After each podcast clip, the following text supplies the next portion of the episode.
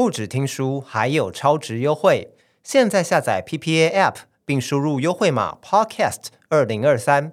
课程八折优惠等你拿！活动到十二月十五日，欢迎点击资讯栏链接看更多相关资讯。说书内容正式开始。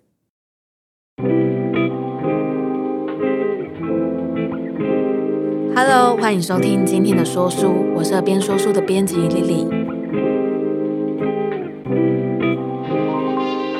你以前应该有听过一则伊索寓言，叫做《蚱蜢和蚂蚁》。这个故事是在说，在春天到秋天的时候，蚂蚁很认真的工作，储存粮食，但是蚱蜢却四处享乐，完全不找食物。等到冬天的时候，蚂蚁有储存好的粮食可以吃。蚱蜢却因为没有食物可以吃，就饿死了。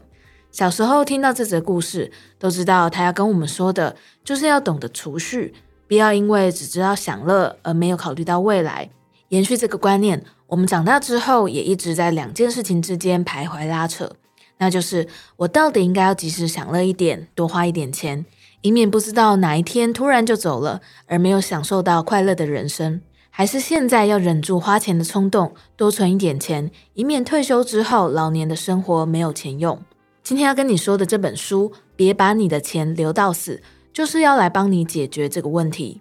这本书的作者是比尔·伯金斯，他是美国知名的对冲基金经理人，被《华尔街日报》称为“对冲基金的牛仔”。他曾经在五年内为自己任职的公司创造了超过十亿美元的收益。目前他的身价超过了一点二亿美元。虽然他这么会赚钱，但是他除了工作之外，也很享受游戏人间。他甚至还是一个高额锦标赛的扑克牌玩家。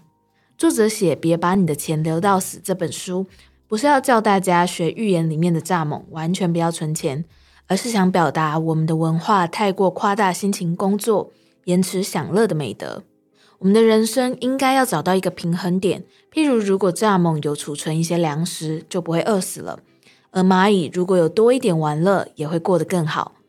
因为如果蚂蚁一直都不玩乐，等到冬天才开始开心的享受粮食，很可能会发生悲剧的。我们来举个例子好了，小美是一位三十岁的女性，她希望可以在六十岁的时候退休，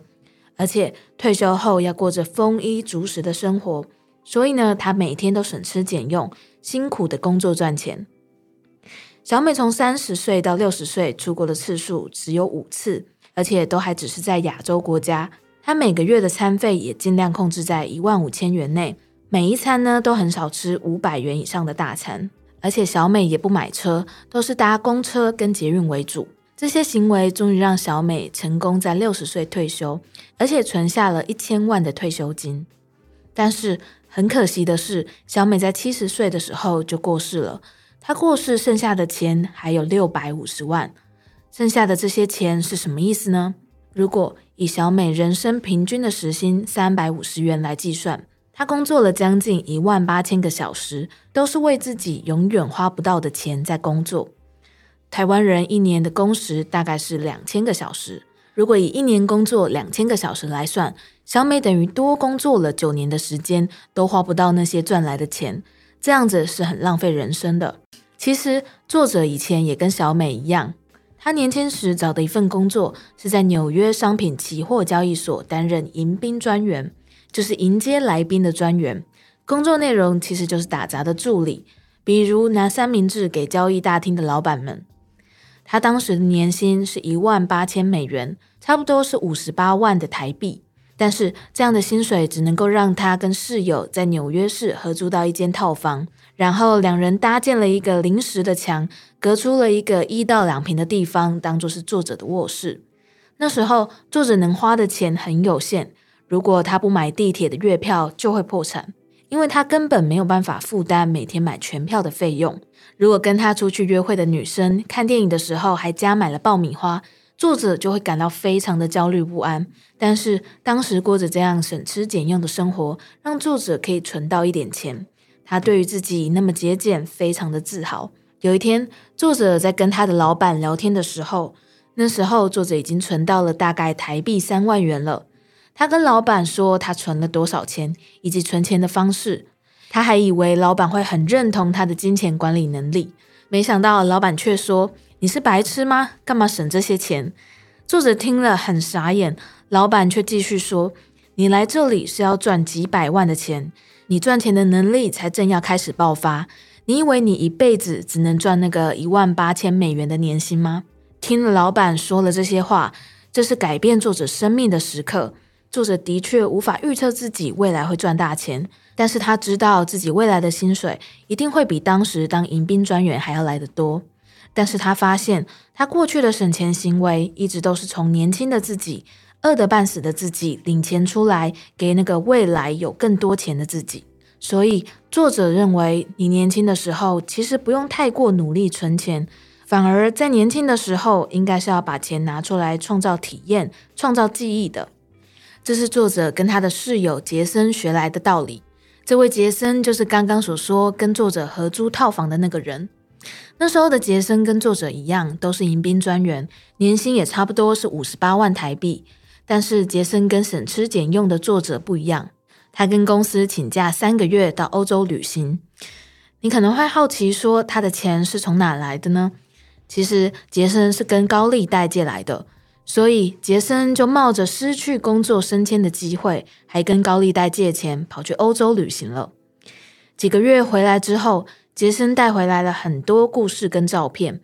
因为当时是一九九零年代初期，还没有 Google 地图，所以杰森拍回来的照片是很有意义的。杰森拿着照片跟作者讲解，在巴黎的路上交到朋友，坐在公园吃法国面包、红酒跟起司。他在希腊跟一个女生恋爱，在海滩上亲密等等。作者听到非常羡慕，而杰森也完全不后悔这趟借钱得来的欧洲之旅。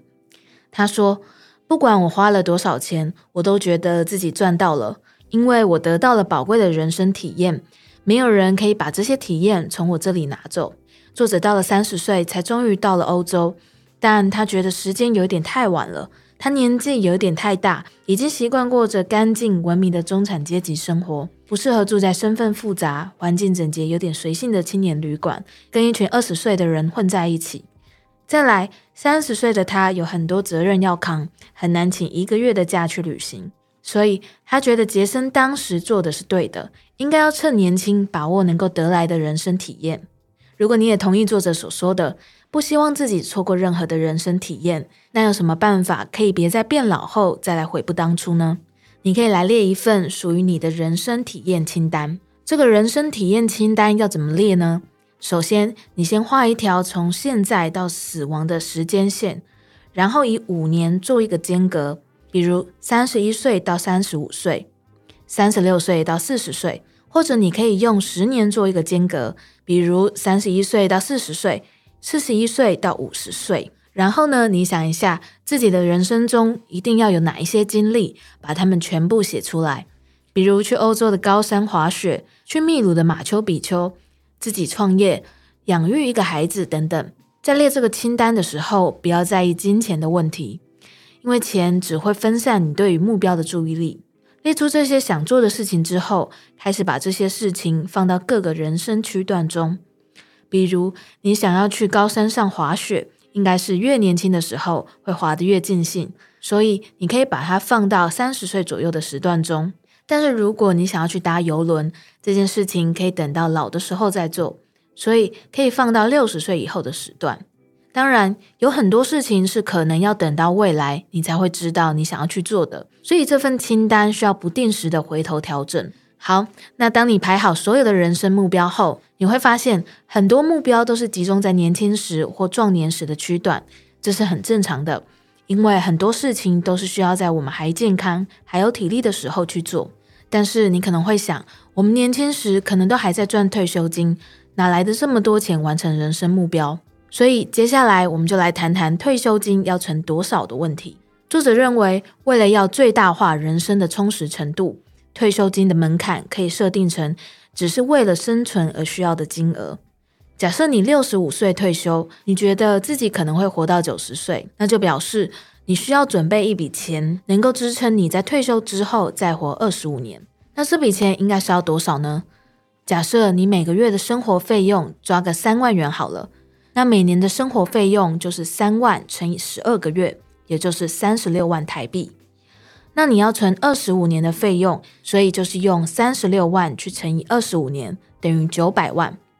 这个九百万就是你出估的退休金。但是作者指出，其实你需要存的钱比九百万更少，这是因为你可以拿现在有的钱去投资赚取利息。作者假设你用投资组合找到一个投资报酬率高于通货膨胀三趴的投资方法，这是什么意思呢？假设通货膨胀率是两趴，那你需要找到一个投资方式，它的投资报酬率是两趴再加上三趴，也就是五趴。这样的话，你每年会有投资本金三趴的利息。只要你找到比通货膨胀率高于三趴的投资标的，你需要的退休金就只要刚刚九百万的七成，也就是六百三十万。为什么呢？如果你在退休的六十五岁存到了六百三十万，你第一年花的生活费用就是刚刚假设的三十六万。那你第一年之后会剩下多少钱？通常会觉得就是六百三十万减掉三十六万，变成五百九十四万，对不对？但其实不是这样的。因为你会有那个三趴的利息，根据算法，六百三十万的资产，只要投资在报酬率三趴的标的，就能够支持每年三十六万的生活费，也可以支持你整整二十五年的生活。觉得有点复杂吗？没有关系。总而言之，作者的意思就是，如果你找到比通货膨胀率高三趴的投资标的，你要准备的退休金，只要是原本预估的百分之七十就够了。简单来说，你如果要算你的退休金，能够让你生存的最低标准，就是你每年估计的花费乘以你觉得退休后还可以活几年，再乘以百分之七十，就是你的退休金了。这边再说一次哦，你每年估计的花费乘上你觉得退休后还可以活几年，再乘以百分之七十，这样就是你能够维持生存的退休金了。不过要记得。这是要能够找到符合条件的投资标的的前提下，但当然，如果你可以找到更高利率的投资标的，你就可以准备更少的退休金，让更多利息去支撑你的生活花费。好的，在了解我们存的退休金不是我们想象中那么多之后，你的压力应该会小一点。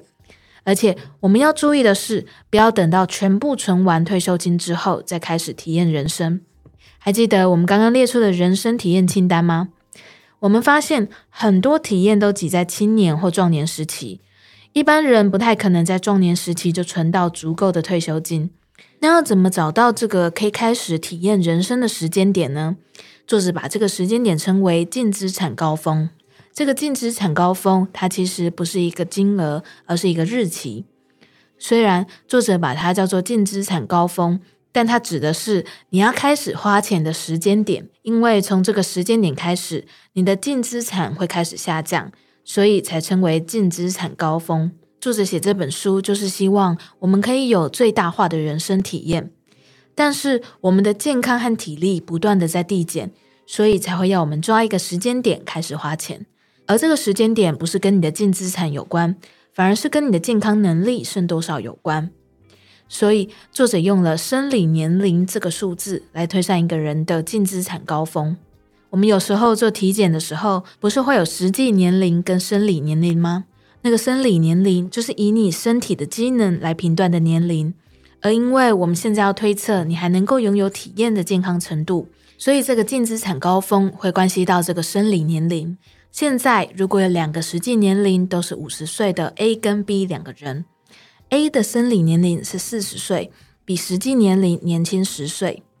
；B 的生理年龄是六十岁，比实际年龄老十岁。因为 A 的生理年龄比较年轻，所以他可能活得比 B 还要久，而且身体状况也会比 B 还要健康。也就是说，A 还有很多时间可以慢慢体验人生，还有很多时间累积存款，所以他的净资产高峰会比较晚。反观现在生理年龄六十岁的 B，可能已经开始骨质疏松、肌力下降，因此不太适合激烈的运动，所以他的净资产高峰可能马上就要来了。所以你可以去估算一下你的生理年龄是多少，然后去看一下你的人生体验清单，有哪些体验是想要趁体力还可以负担的时候去完成，以这样的方式来大概抓出自己的净资产高峰。大多数的人都会在四五到六十岁之间遇到净资产高峰，但是很多人会因为要存更多的退休金，而把这个开始花钱享受体验的时间再往后延，比如等到六十五岁之后才开始花存款。但是这样的话，很有可能会在死的时候剩下很多积蓄，就跟开头提到的小美一样，这可以说是很大的损失。听到这里，不知道你的金钱观有没有改变了呢？我们今天分享了省吃俭用的金钱观，很有可能会到最后花不完你所存的钱，所以你反而可以开始早点从事人生的体验，以免等到年老的时候无法体会。具体来说，我们可以借由列出人生体验清单，计算退休金存多少，以及算出我们的净资产高峰，就可以开始回一场充实的人生了。作者在书中最后提到，希望这本书能够让大家重新思考，那种很传统、很制式的人生是不是自己想要的？比如找个好工作，无止境的努力工作，然后在六七十岁的时候退休，在最后的年老时光错过很多体验，度过自己的余生。作者鼓励大家，人生在世，最重要的就是要获得体验的回忆。希望今天的说书能够让你有新的启发。那今天的说书就到这边。我是耳边说书的编辑丽丽我们就下一集再见喽拜拜。